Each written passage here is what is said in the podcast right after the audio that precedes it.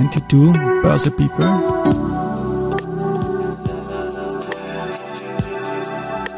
In summer 22. Presented by Management Factory.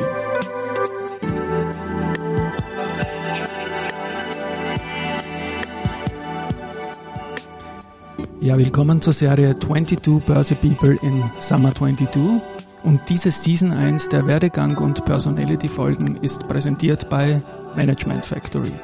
Mein Name ist Christian Drastil, ich bin der Host dieses Podcasts und mein 13. Gast ist Mariella Schurz. Sie ist Topmanagerin der B&C Holding.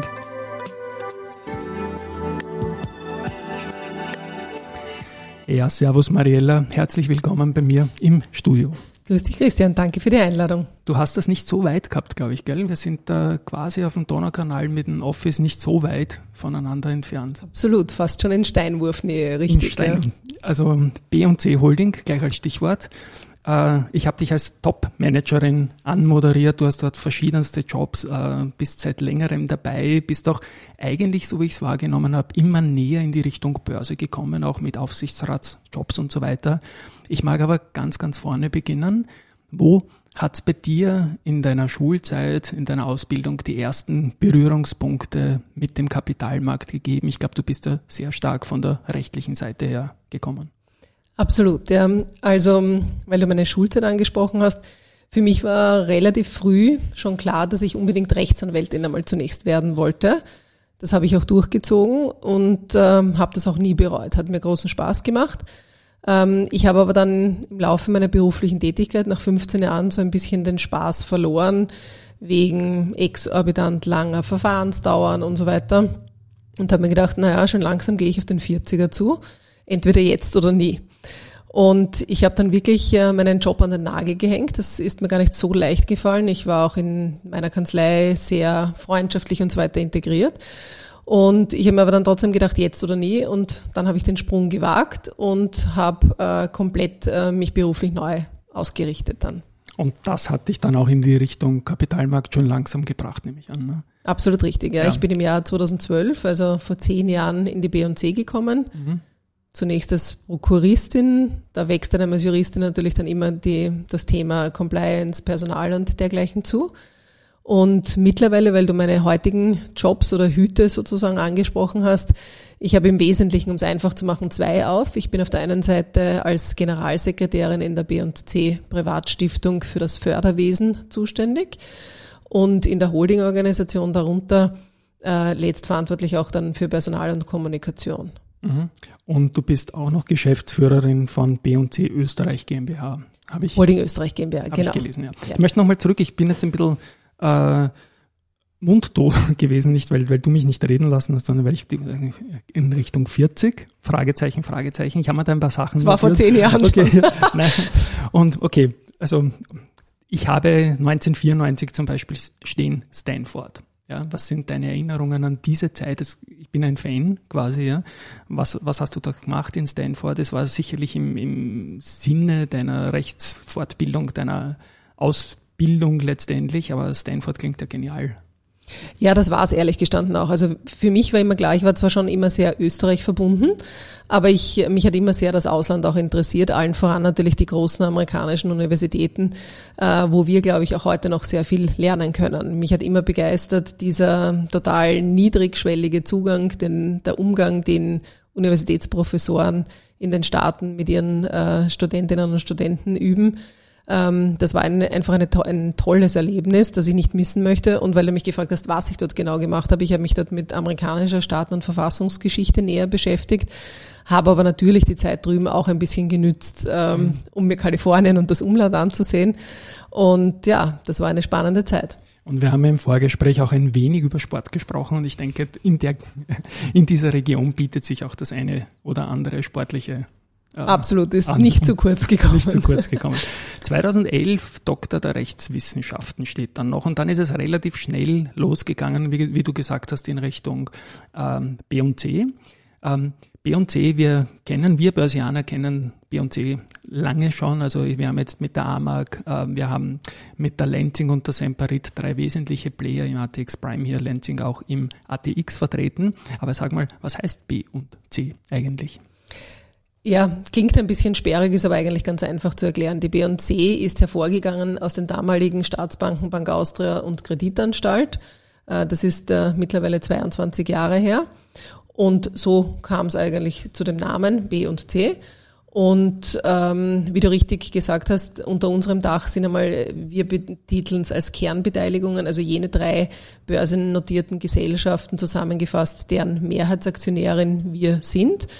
Äh, und ich teile deine Begeisterung, es sind drei super spannende Unternehmen. Ähm, die Lenzing, ähm, enorm innovativ, ähm, muss ich dir nicht erzählen. Nicht zuletzt jetzt auch vor dem ESG-Gesichtspunkt wirklich sehr, sehr spannend. Aber auch die AMAG, also eine Industrie in der Aluminiumherstellung, wo man eher sagt, ja, sehr strom, sehr energieintensiv, schwierig, ähm, mit enorm hohem Recyclinganteil und trotzdem mit einer enormen Qualität äh, unterwegs. Das sind einfach äh, tolle Player, äh, auf die man, glaube ich, als Österreicherin nur, nur stolz sein kann. Du bist ja bei der AMAG auch in einer Gremiumfunktion vertreten. Du bist Aufsichtsrätin dort. Seit wann und wie gefällt dir das? Ähm, das kann ich noch nicht so lang beurteilen, genau. aber ich kann beurteilen, wie gut mir die AMAG gefällt, weil ich natürlich die Zusammenarbeit mit, den, mit unseren äh, Gesellschaften schon, schon länger beurteilen kann. Ähm, Im Aufsichtsrat bin ich jetzt seit Sommer, seit Juni. Und ähm, was begeistert mich besonders an der AMAG, ich finde, hier ist ein Vorstandsteam, am Start, ähm, das ähm, sehr sich der Innovation verschrieben hat, nie stehen bleiben will, ein, ein ich glaube, ein hervorragendes Verhältnis zu seiner Belegschaft pflegt. Ähm, und das hat mich bei der AMAG äh, von, von Beginn an eigentlich angesprochen. Ja. Wenn man jetzt deinen Lebenslauf ansieht, dann ist zum einen Rechtswissenschaften ein Riesenpunkt und zum anderen Bildungsthemen findet man auch immer wieder in deinen Aufgabenbeiräten, Alpbach als Stichwort und so weiter. Und wenn ich mich richtig erinnern kann, hast du auch im Punkto Aufsichtsrat mal irgendwas verfasst, oder? Im Vorfeld schon da. Naja, Aufsichtsrat, ich, ich habe mir ähm, im Zuge meiner, meiner MBE, also meiner Thesisarbeit für den MBE, ähm, den, den habe ich deshalb gemacht, weil ich einfach äh, auch etwas anderes machen wollte als nur kernjuristische Ausbildung. Du weißt, äh, als Rechtsanwältin äh, muss man zunächst einmal das Jus-Studium absolvieren, dann geht man zu Gericht, dann verbringt man noch weitere vier Jahre beim Anwalt sozusagen als äh, äh, Lehrling, auch wenn es dort Konzipientin heißt. Ähm, und danach war ich zehn Jahre als selbstständig als Rechtsanwältin tätig. Ähm, aber den MBA habe ich dann deshalb nachgezogen, weil ich mir gedacht habe, ich will auch eine kernwirtschaftliche Ausbildung machen. Und als dann die Frage kam, wozu mit welchem Thema will man sich näher beschäftigen ähm, bei der Thesis, habe ich mich dann letztendlich wieder für ein juristisches Thema entschieden, weil da war gerade das Gleichstellungsgesetz äh, mhm. en vogue und ist gerade gerade in, in Kraft getreten und da habe ich mir gedacht, das interessiert mich wirklich. Und diese Arbeit hat mich gedreht eigentlich von der totalen Quotengegnerin hin zur totalen Quotenbefürworterin. Ich schmunzel jetzt mit dir, weil die Hörerinnen und Hörer, die sehen uns ja nicht, wenn wir jetzt da, aber du hast es authentisch gelacht und ich finde es ja auch, auch gut. Ich bin auch ein absoluter Befürworter natürlich. Und Warst du es immer schon? Ich war es äh, früher, als es ähm, ziemlich hart, äh, wie so exekutiert wurde, zwei böse Wörter irgendwie, war ich auch ein Gegner. Ja, aber ich sehe jetzt auch letztendlich, wie viele Frauen gerade bei uns im Kapitalmarkt erfolgreich sind, wie viel Risiko dadurch rausgenommen werden kann, wenn man Frauen in Führungspositionen hat. Zum Beispiel im Fondsmanagement sieht man das, glaube ich, ganz, ganz äh, exemplarisch. Und wie wichtig es auch ist, äh, diverse Teams zu haben. Absolut. Und insofern bin ich da voll dabei und ich glaube, das war damals an der Donau-Uni Krems, glaube ich. Richtig. Ja, und ich meine, das Gleichstellungsgesetz, du hast jetzt die Diversität schon völlig richtig angesprochen, ist auch nicht nur im Kontext Mann, Frau, also der Geschlechterrolle zu sehen, sondern natürlich auch Diversität äh, betreffend äh, Herkunft, betreffend Ausbildung. Und das wissen wir, jeder Mensch weiß das aus dem täglichen Leben. Je bunter der Tisch ist, der zusammengewürfelt ist, äh, desto genauer das Bild über, über jede Sache, die man sich machen kann. Ja. Und trotzdem irgendwie, das war dann, glaube ich, äh, hat es dann noch ein paar Jahre gedauert, bis du dann innerhalb der B&C quasi als, als eine der, der Top-Managerinnen da ein Mandat bei einer Beteiligung angenommen hast im Aufsichtsrat, oder? Mhm. Warum das, hat das dann so lang gedauert? Ähm, das hat eigentlich ganz ähm, profane Gründe. Ich war sehr viel engagiert mit dem Aufbau des Förderwesens. Ähm, das war am Anfang ein bisschen so, wenn ich das so formulieren darf, Kraut und Rüben. Ich glaube, die BNC Privatstiftung hat von Anfang an hier sehr, sehr gute Intention gehabt, aber natürlich, das wächst einmal und man sagt, okay, lasst uns etwas Sinnvolles tun. Dann hat man einmal den Huschka-Preis ins Leben gerufen im Jahr 2005 ähm, ein, ein, ein, der höchst dotierte private Forschungsförderungspreis, ähm, der mittlerweile ist. Ähm, und das alles zu entwickeln, hat natürlich irgendwie seine, seine Zeit äh, gebraucht und da ist viel äh, Arbeit und Energie von mir auch hineingeflossen. Ja. Und ähm, wie du richtig gesagt hast, in der Holding, äh, in der Holding-Gesellschaft darunter ähm, habe ich mich eben, wie gesagt, mit Themen Compliance, Personal ähm, und so weiter beschäftigt. Da ist man sehr stark noch am Tun und weniger jetzt rein am Managen. Ja. Und ähm, ja, jetzt habe ich das auch ein bisschen versucht, ähm, auch aus Arbeitsüberlastungsgründen, wenn ich ehrlich bin, aufzuräumen. Und äh, so hat sich das jetzt gefügt, ähm, wie du richtig gesagt hast, eben mit dem Aufsichtsratsmandat in der AMAG rein vom Lebenslauf her hätte es sich eh so ergeben, wie du jetzt geantwortet hast. Und ich wollte nur sicherheitshalber fragen natürlich noch. Ähm, du bist ja auch sonst sehr aktiv. Du hast den Huschka-Preis, hoffentlich spreche ich richtig aus, mhm. erwähnt. Das ist ja der Forschungs- und Entwicklungspreis eigentlich für Österreich. Und du hast im Vorfeld, wie du da reingekommen bist, eine Marinomet-Flasche, äh, ein Fläschchen ge gesehen mhm. und gesagt, die haben wir auch mal ausgezeichnet. Ja. Vielleicht kurz aus deinen Memories raus, was hat Marinometer gewonnen? Ich glaube, sie waren ja auch in so einer Hall of Fame-Verleihung jetzt von mhm. ehemaligen Siegern mhm. noch einmal dabei, oder? Also wenn ich jetzt äh, das auswendig richtig weiß, ich glaube, Sie haben im Jahr 2016 den Huschka-Preis gewonnen und zwar in der Kategorie ähm, Forschung und Entwicklung in KMU. Ursprünglich wurde der Huschka-Preis ähm, nur im Hochschulbereich entwickelt und wir haben aber dann immer mehr gesehen, Österreich ist so ein starkes Land der kleinen und mittelständischen Unternehmen. Und da passiert auch wahnsinnig viel Forschungsarbeit. Und das vergisst man, wenn man so landläufig irgendwie über Forschung und Innovation spricht. Und dann, wie gesagt, das wäre eigentlich naheliegend. Das ist äh, DNA-Uridee des Huschka-Preises. Also laden wir doch auch die, die kleinen und mittelständischen Unternehmen ein. Und im Jahr 2016 hat die Marinomed eben ähm, diesen Preis in der Kategorie gewonnen. Und zwar mit einem Produkt auch jetzt sehr hochaktuell im, im Zusammenhang mit Corona. Sie haben aus der Rotalge einen Wirkstoff mhm. äh, herausdestilliert. Ich hoffe, ich sage das jetzt chemisch-technisch richtig, ähm, der antivirale Wirkung hat und auch äh, eine spezifische antivirale Wirkung gegen Coronaviren hat, hat man nachgewiesen. Und ähm, ja, tolle Sache. Da sieht man, wie anwendungsnah diese Dinge sind. Ich glaube, der Andreas Grassauer wäre sehr zufrieden mit dieser Aussage jetzt auch gewesen, nämlich auch fachlich. Ja, also ich, ich verwende das und wir haben noch einmal über Sport jetzt, das hilft meinen Stirnhüllen ein wenig. Das ja, Ding, ich verwende es übrigens auch. Ich bin, bin begeisterte okay. Verwenderin seit einigen Jahren. Keine, Werbung. Keine Werbeeinschaltung, weil wir das einfach als Konsumenten so beziehen und das Ding hilft wirklich. Ich kann mich noch an die IPO-Pressekonferenz erinnern, als ein Wegbegleiter, der Günther Adner, der Chef aus der Emissionsabteilung damals, der erste Group, auch ein Läufer wie ich, äh, mir gesagt hat, Christian, ich weiß von deinen Stirnhöhlenproblemen, du musst dir dieses Marinomet Coldamaris-Zeugs reinziehen mhm. vom Laufen und es ist tatsächlich besser geworden. Und ich kann mich auch erinnern, dass in der IPO-Story der Huschka-Preis erwähnt wurde. Ja, ich, das freut mich persönlich auch. Ja, ich glaube, ja. der Preis ist mittlerweile in der Forschungscommunity wirklich anerkannt. Ähm, wir beurteilen das auch nicht selbst. Also die Lorbeeren gehören da jetzt auch nicht nur uns. Ähm, wir haben externe Gremien, äh, zwei Instanzen äh, hochrenommierte Expertinnen und Experten und die machen sich wirklich die Auswahl nicht leicht. Ja. Es zählt nur die Exzellenz und der Beste oder die Beste gewinnt. Und innerhalb der B&C-Gruppe mit all ihren Facetten liegt der Huschka-Preis bei dir in der Verantwortung? Mhm. Absolut. Schön. Den habe ich mir auch nach wie vor behalten, ja, weil er mir wirklich so sehr am Herzen liegt. Und jetzt, jetzt äh, die Marino Meti, das ist jetzt eine junge Erinnerung von mir. Wie gesagt, wir haben das alles nicht vorbesprochen, aber die waren jetzt nochmal so einem Best-of der vergangenen Jahre. Irgendwie. Ja, richtig. Das war, ja. das war jetzt, du sprichst jetzt an das äh, vergangene Jahr. Ja. Da haben wir ein bisschen, ähm, wenn ich so sagen darf, aus der Not eine Tugend gemacht. Wir mussten Corona-bedingt von dem April-Termin in den September wechseln. Und irgendwann habe ich gesagt, wir müssen uns aber schon langsam wieder normalisieren. Ähm, und so wollten wir das auch mit der Preisverleihung tun und wieder zurück in den April rücken. Und damit nimmt man natürlich den Einreicherinnen und Einreichern ein halbes Jahr weg. Und dann habe ich gesagt, eigentlich, wir wollten doch immer mal nachschauen, was wurde aus. Mhm.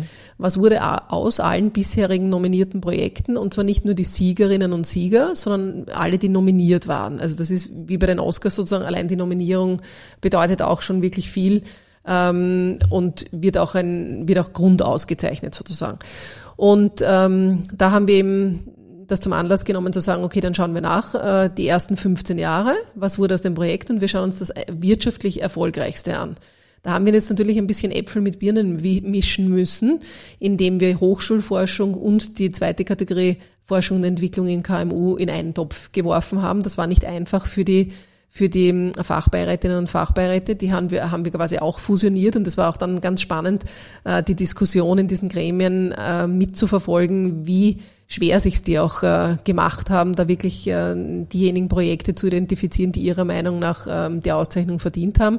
Und so haben wir einen sogenannten All-Stars Huschka-Preis jetzt im 21er Jahr ausgezeichnet ja. und ab dem Jahr 20, äh, Entschuldigung, ich bin schon im falschen Jahr, im, im 22er Jahr war der All-Stars. Und ab dem Jahr 23 läuft wieder alles normal mit der, mit der weiteren ähm, Erweiterung einer, einer dritten Kategorie. Ähm, da gehen wir dann auch auf die außeruniversitären Forschungseinrichtungen los, weil die auch immer gesagt haben, wir dürfen weder da noch dort einreichen, sind aber genau an der anwendungsnahen Forschung, warum dürfen wir nicht? Und das haben wir nachgezogen, haben jetzt auch das Preisgeld noch einmal erhöht von 500 auf 750.000 pro Jahr. Und ähm, ja, ich denke, das ist eine ganz gute Sache. Jetzt kommt der B&C, wie du gesagt hast, einleitend aus den ehemaligen Beteiligungen der Bank Austria und auch Kreditanstalt. Äh, Länderbank früher war da drin, ich kann mich erinnern, das waren eine Zeit lang die Hälfte der Wiener Börse in den 80er Jahren, das ist jetzt mhm. weniger geworden. Aber die B&C ist ja darüber hinaus auch ein Investor. Gibt es mhm. da eine gewisse Schnittmenge mit äh, Huschka-Preis-Preisträgern und euch als Investor? Oder habt ihr gesagt, das macht ihr generell nicht? Oder gibt es da doch irgendetwas wie zwei Minuten, zwei Millionen in groß? Ähm, naja, wir, also wir vermischen das eine nicht mit dem anderen, aber vielleicht das, was du jetzt meinst, äh, zielt ein bisschen auf die B&C Innovation Investments ab. Das ist äh, ein jüngerer Ast der B&C. Hier investieren wir in jüngere Wachstumstechnologien. Da halten wir derzeit neun Beteiligungen im Ausmaß von circa 80 Millionen, damit man sich das so vorstellen kann. Ähm, aber die Anteile, die wir da erhalten, sind wesentlich geringer als in unseren sozusagen, mhm. wenn, wenn ich das jetzt überhaupt nicht despektierlich als Old Economy bezeichnen darf. Und was versprechen wir uns davon? Ähm, warum in junge Wachstums- und Technologienentwicklungen investieren? Weil wir glauben, dass es durchaus einen Mehrwert A für das Land Österreich haben kann, aber auch für ältere, äh, sozusagen alteingesessene Industrien. Das betrifft Produkteigenschaften, wie man das einfach neu denken kann. Ja. Ähm, und das tun wir. Ich glaube, äh, das tut mein Kollege, meine Kolleginnen und Kollegen sehr erfolgreich. Und ähm, das ist eben dieser Ast äh, mhm. mit der Innovation Investments. Und wenn ich mir jetzt AMAG nochmal die Semperit oder die Lenzing ansehe, ist es auch euer Zutun irgendwie, dass sich die verjüngen durch die Kontakte, die über F&E-Dingen von der FB&C als Eigentümerin da reinkommen? Ist das ein permanenter Prozess, den ihr auch beschleunigen wollt irgendwie, weil die Unternehmen sind ja permanent irgendwie angehalten, jetzt nicht nur durch die Pandemie, bestes Beispiel natürlich die Semperit, ja, die haben das Traumjahr gehabt. Ja, absolut. Die wollten was verkaufen, was nachher die ganze Welt wollte. Ja, das war für mich ein eine unglaubliche Erfahrung. Ja. Ähm, inwieweit seid ihr da aktiv mit den Unternehmen irgendwie, was die Strategie betrifft? Als Eigentümer darf man das ja. Dafür gibt es Aufsichtsräte, dafür gibt es Gremien. Im Rahmen des, des Aktiengesetzes, richtig, ja. ja. Natürlich, wenn man, äh, wie du richtig sagst, als Mehrheitsaktionär viel Geld am Tisch liegen hat, hat man am Wohlergehen des Unternehmens ein großes Interesse. Das ist, glaube ich, ähm, wenn ich in einem Satz das Alleinstellungsmerkmal der B&C beschreiben müsste, ähm, dann wäre es in der Eigenständigkeit und Unabhängigkeit. Und das ist auch das, äh, was wir propagieren für diese Unternehmen, für uns selbst, aber im Idealfall auch für das ganze Land, weil wir natürlich auch immer nur so stark sein können wie unsere Rahmenbedingungen.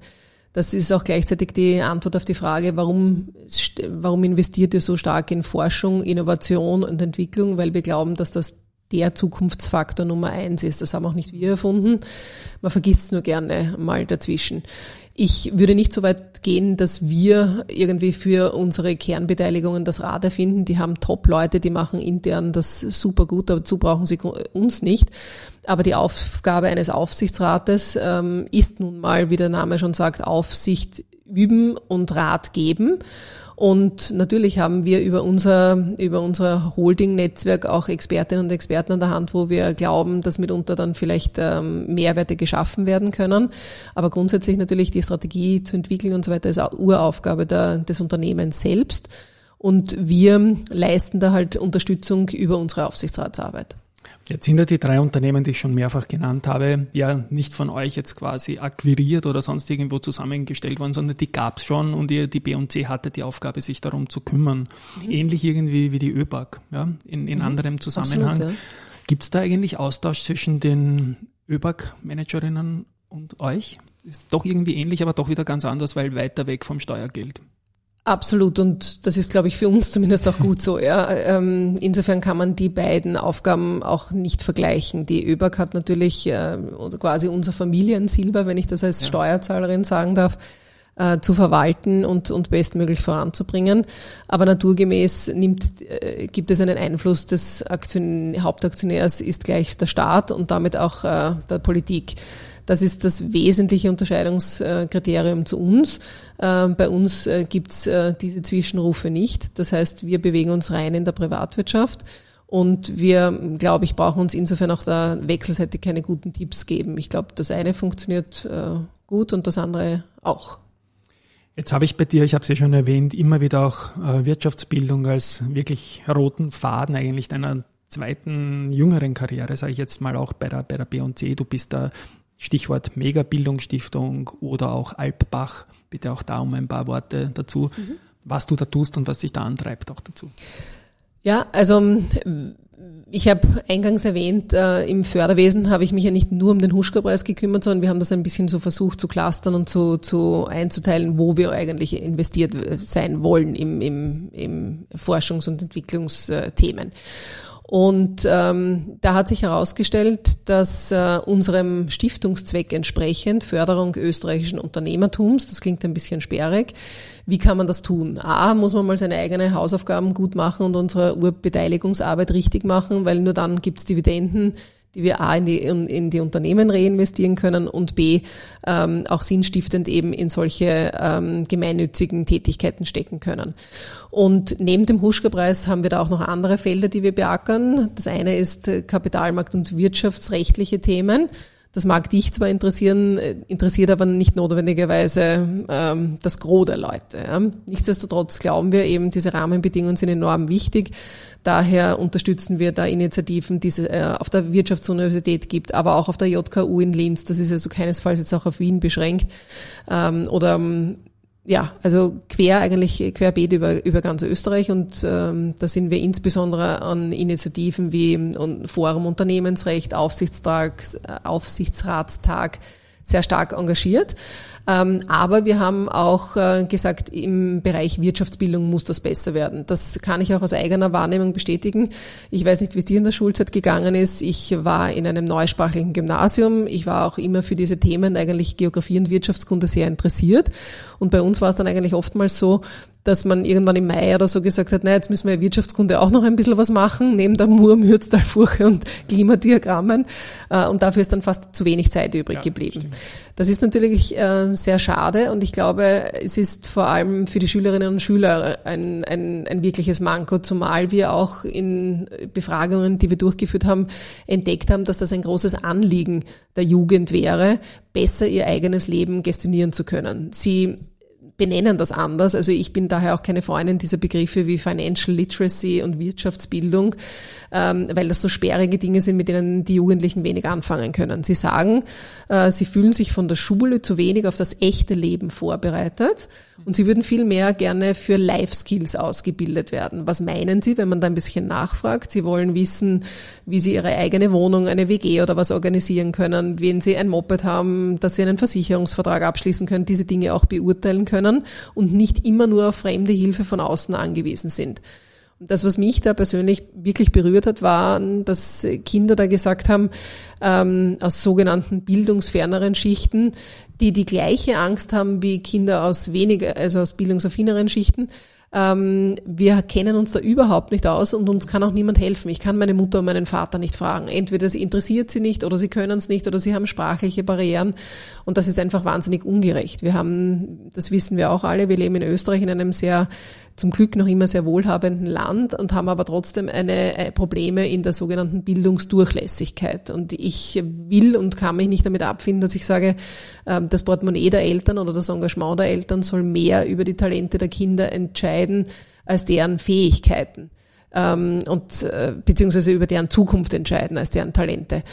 Und da haben wir gesagt, ähm, da wollen wir uns engagieren und haben ähm, unter anderem die Familie Zimmermann getroffen mit der Berndorf Privatstiftung, die das gleiche Empfinden teilt und auch lustigerweise in den gleichen ähm, Projekten mit uns engagiert waren. Dann haben wir gesagt, bündeln wir unsere Kräfte und haben hier gemeinsam eben mit der Berndorf Privatstiftung die sogenannte Mega-Bildungsstiftung äh, gegründet. Übrigens aus einem Scherz entstanden, mega aus Make Education Great Again. Okay, da wird sich der Kollege in Amerika auch freuen, ja, genau. Nein, es, es, sein, sein es war ein Augenzwinkern. Ne? Ja, genau. Aber ähm, nichtsdestotrotz äh, sind wir da, glaube ich, auch auf wirklich gutem Weg, ja. weil wir gesagt haben, wir wollen auch nicht immer nur raunzen und sagen, was irgendwie schlecht ist äh, im Bildungssystem, sondern wir haben gesagt, okay, dann äh, tun wir es einfach und ähm, befähigen und, und ermöglichen jenen Projekten, die es ja schon gibt, von Lehrerinnen und Lehrern, von Studentinnen, von Schülerinnen und Schülern teilweise selbst, die ja viel näher äh, im System drinnen äh, befasst sind, äh, deren Projekte, von denen wir glauben, dass sie die Fähigkeit haben, auf das ganze Land ausgerollt zu werden. Und die unterstützen wir. Das tun wir eben einmal im Jahr mit einer Bildungsmillion-Ausschreibung. Ähm, und da geht es immer alternierend um die Themen Chancenfairness ja. und Wirtschaftsbildung. Und ich glaube, das eine hängt sehr stark mit dem anderen zusammen. Ähm, und wenn das die Kinder selbst als Wunsch ähm, adressieren, warum helfen wir ihnen dann da nicht? Ja? So ist die Idee entstanden. Großartig einfach. Ich muss dazu einwerfen, was ein Learning von mir war, äh, als ich bei der Vienna Business School unterrichten durfte, und zwar nicht als Lehrer, sondern als Gast wohlgemerkt natürlich nur. Da ging es über die Wiener Börse, um die Wiener Börse. Und das Erste, was mir aufgefallen ist, das war eine willkommene Freistunde zunächst einmal und ist dann aber immer aktiver geworden von der Mitarbeit. Das hat den Leuten getaugt und ich habe das sechs, sieben Mal gemacht. Und ab dem dritten Mal haben so ein paar, sage ich jetzt in meinem Geschlecht, ein paar Anf Angeberburschen mhm. dann die Mädels beeindruckt, was alles gewusst haben schon über, über, die Aktien und das so hat, hat beste funktioniert. Motivation. Genau. Und das Zweite, was ich war, äh, was, was ich jetzt äh, irgendwo noch mitgenommen habe aus deiner jüngsten Antwort, ist, dass äh, eine Lehrkraft dort äh, sehr stark wahrgenommen hat, dass das Thema Bildungsfernes, Aufwachsen und so weiter sich beim Kapitalmarkt irgendwie vermischt. Das kann man relativ Absolut. gut aufholen. Ähm, mittlerweile YouTube ist erfunden, es gibt herrliche Tutorials, man kann im Internet alles gratis konsumieren. Dass das einfach eine Chance ist, ähm, da irgendwie einen Gleichstand auch schneller aufzuholen, als das sonst möglich wäre, weil nämlich gerade äh, Kinder, die eher aus dem Wohlstandsumfeld kommen, vielleicht eher alles kriegen und nicht mal die Sekunde dran denken, irgendwas selbst zu machen. Ja. Richtig, wobei ja. sie selber, also zumindest in der Studie, die wir gemacht haben, über 1000 Schülerinnen und Schülern in ganz Österreich über alle möglichen Schuleinrichtungen hinweg gesagt haben, sie haben gleichermaßen Unbehagen, dass sie sich ja. einfach mit diesen Themen nicht auskennen. Und ich kann mich an mich selbst erinnern. Also ich mit Aktien, das war alles irgendwie negativ behaftet. Da hat es den Sparefroh gegeben.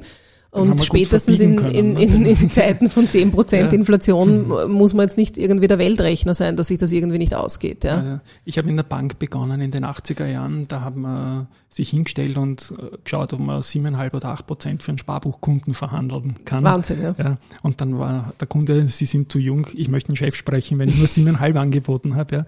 Das sind alles Erinnerungen, die, und das Ganze bei dreieinhalb Inflation oder so damals. Ja.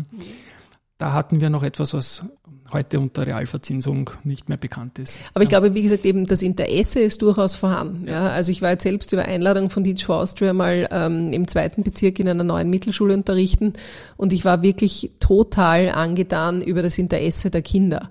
Ja. Das heißt, es ist nicht so, dass sie sagen, na, mit dem will ich überhaupt nichts zu tun haben, sondern ganz im Gegenteil, das Interesse war immens groß. Und man hat mich dann auch ein zweites Mal nochmal gebeten zu kommen und da haben wir einfach ganz banale, praktische Dinge angeschaut, wie einen Gehaltszettel, was wird da alles abgezogen. Ja, das ist ja jetzt nicht Rocket Science. Ja. ja. Also man muss es sich nur gut anschauen und ich denke, wir tun gut daran, wenn wir die Lehrkräfte ähm, entsprechend äh, unterstützen in ihrer Ausbildung und in den Lehrmitteln, die man ihnen zur Verfügung stellt. Da können eben solche Dinge wie YouTube-Tutorials und so weiter sehr, sehr, sehr gute Hilfestellung bieten. Ähm, und das muss man einfach nur tun und dann wird schon besser werden. Wir reden immer über Finanzbildung von jungen Leuten in der Gesellschaft. Mein Learning ist auch, dass gerade die Generation, die jetzt 30, 40, 50 ist, ja, noch mehr Angst hat, weil es ja eigentlich den eigenen Kindern gegenüber peinlich ist, dass man so überhaupt keine Ahnung hat. Ja. Nimmst du das auch wahr? Beziehungsweise gibt es da auch Ansatzpunkte, wo man als großer Player sich um diese Leute kümmern kann? Ja, ich denke, das sollte es geben. Wir haben es jetzt, äh, wenn ich ganz ehrlich bin, nicht äh, primär auf der Agenda, weil wir uns äh, ganz zentral jetzt in das Bildungssystem hinein ins Pflichtschulalter konzentrieren. Aber ich gebe dir recht, naturgemäß ist das eigentlich auch unsere Generation, die ganz stark davon betroffen ist. Und da ist man natürlich dann auch mit, mit Attributen wie Scham, ähm, die, wie, wie du es angesprochen hast, konfrontiert. Und das macht es nicht unbedingt einfacher. Und ich ein YouTube-Tutorial, Entschuldigung, dass ich dir ins Wort gefallen bin, Mariella, kennt man auch nicht mehr, weil das, da, da ist man nicht fachlich fit dafür. Ja, ja. Also da fehlen einem dann die Digital Skills. Ja, ja. Ein bisschen abgehängt irgendwie. Und mir geht es sehr stark auch um diese Generation, weil die Lebenserwartung äh, wird höher. Und wir beide sind beruflich halt irgendwie reingekippt und irgendwann kennt man sich halt aus. Ja? Das ist on the job bei mir alles gewesen. Ich habe nie studiert, und, aber ich merke, dass die Gleichaltrigen von den Kindern schon jetzt überholt werden. Und die haben aber auch noch 40 Jahre zu leben oder sonst irgendetwas und sich schwer zu versorgen, wenn die staatliche Lücke mal nicht mehr reichen wird oder die Lücke sich dann zeigen wird, so meine ich. Absolut, ja, ja weil jetzt glaubt man ja mitunter noch, dass sich ja. die nicht auftun wird. Ich bin da auch ein bisschen vorsichtig pessimistisch. Ja ähm, und ich, ich gebe dir hundertprozentig recht, in Wahrheit ähm, ist das nicht ein Thema, das nur eine Gruppe anla äh, angeht, sondern das geht uns alle an. Ja. Das ist übrigens über, überhaupt ein schönes Learning. Äh, wenn, wenn ich mir etwas für Österreich wünschen dürfte, dann wäre es, dass wir weniger in irgendwelchen Millimeterpapierkasteln denken, sondern einfach, wir sitzen alle im gleichen Boot. Ja. Es wird auch nicht jetzt in der Energieverteilung geben, darfst du oder du das Gas haben, sondern wir müssen schauen, wie wir gemeinsam über die Runden kommen. Ja. Genau, jetzt habe ich Zahlen gehört in der Vorwoche. Ich glaube, 65 Milliarden Euro geben wir jährlich aus, Pensionen. Und der Income ist nur noch bei 35, also gäbe ja. es schon 30 Milliarden per Anno. Also, also es wäre hoch an der Zeit, da was zu tun. Ja. ja die Warnungen gibt es ja von allen Seiten immer wieder, aber leider ist die Politik nicht immer am Puls ähm, der Zeit, was Expertinnen und Experten sagen. Ja. Ich würde jetzt unglaublich gerne noch über Sport reden, aber das lasse ich heute. Das machen wir vielleicht ein anderes Mal. Oder aber nachher. Ein Vorgespräch, ja genau. Okay. Äh, ich habe noch eine, eine, eine generelle Schlusssequenz immer in diesen Gesprächen und die ist sehr, sehr stark, äh, die ist, glaube ich, gerade bei dir besonders wertvoll. Ähm, was rät man jungen Menschen, die vielleicht in unserem erweiterten Umfeld, du machst was ganz was anderes als ich, aber auch wieder nicht, ja, tätig werden wollen? Kann man sich das trauen? Wen fragt man, welche Ausbildung braucht man oder sollte man ins kalte Wasser springen? Was ist da dein Zugang, wenn dich irgendwer fragt, sag mal Mariella, ist das auch was für mich, vielleicht im Kapitalmarkt zu arbeiten? Du kennst die Unternehmen, also ich glaube, Grund, äh, an den Grundsatz in meinem Leben geht nicht, gibt's nicht. Habe ich übrigens aus den USA gelernt in relativ jungen Jahren. Ähm, schon vor meiner Zeit in Stanford. Go, ähm, go not, give not.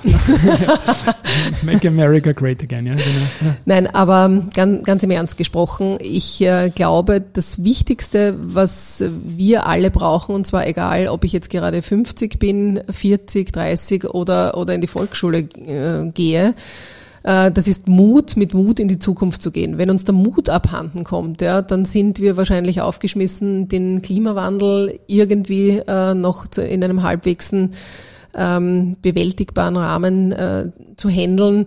Wenn uns der Mut abhanden kommt, dann können wir aufhören und einfach zu Hause bleiben und entweder nur noch weinen oder, oder uns grämen.